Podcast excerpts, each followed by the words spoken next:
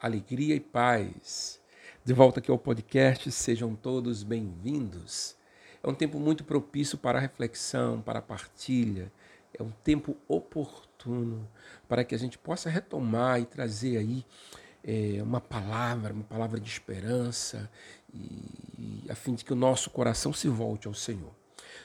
Eu vou trazer também informações sobre a quaresma, espiritualidade quaresmal, os elementos, os símbolos tão ricos é, para a nossa fé católica. A quaresma, que é esse período de 40 dias, eu vou falar também nesse, né, nos próximos áudios sobre o significado do número 40, esse tempo de preparação para a Páscoa. E dá início na quarta-feira de cinzas. É, na missa, que o sacerdote coloca cinzas sobre as nossas cabeças, é um costume dos judeus sentar-se sobre as cinzas para os judeus, era o símbolo do arrependimento. Era um símbolo do reconhecimento das suas misérias diante de Deus. Então, essa cinza remete a duas palavras do Gênesis. Primeiro, que o Senhor Deus fez o homem do pó da terra, Gênesis 2:7.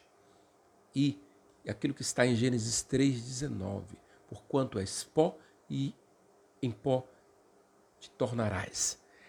Então, relembrando a nossa essência, a nossa fragilidade humana.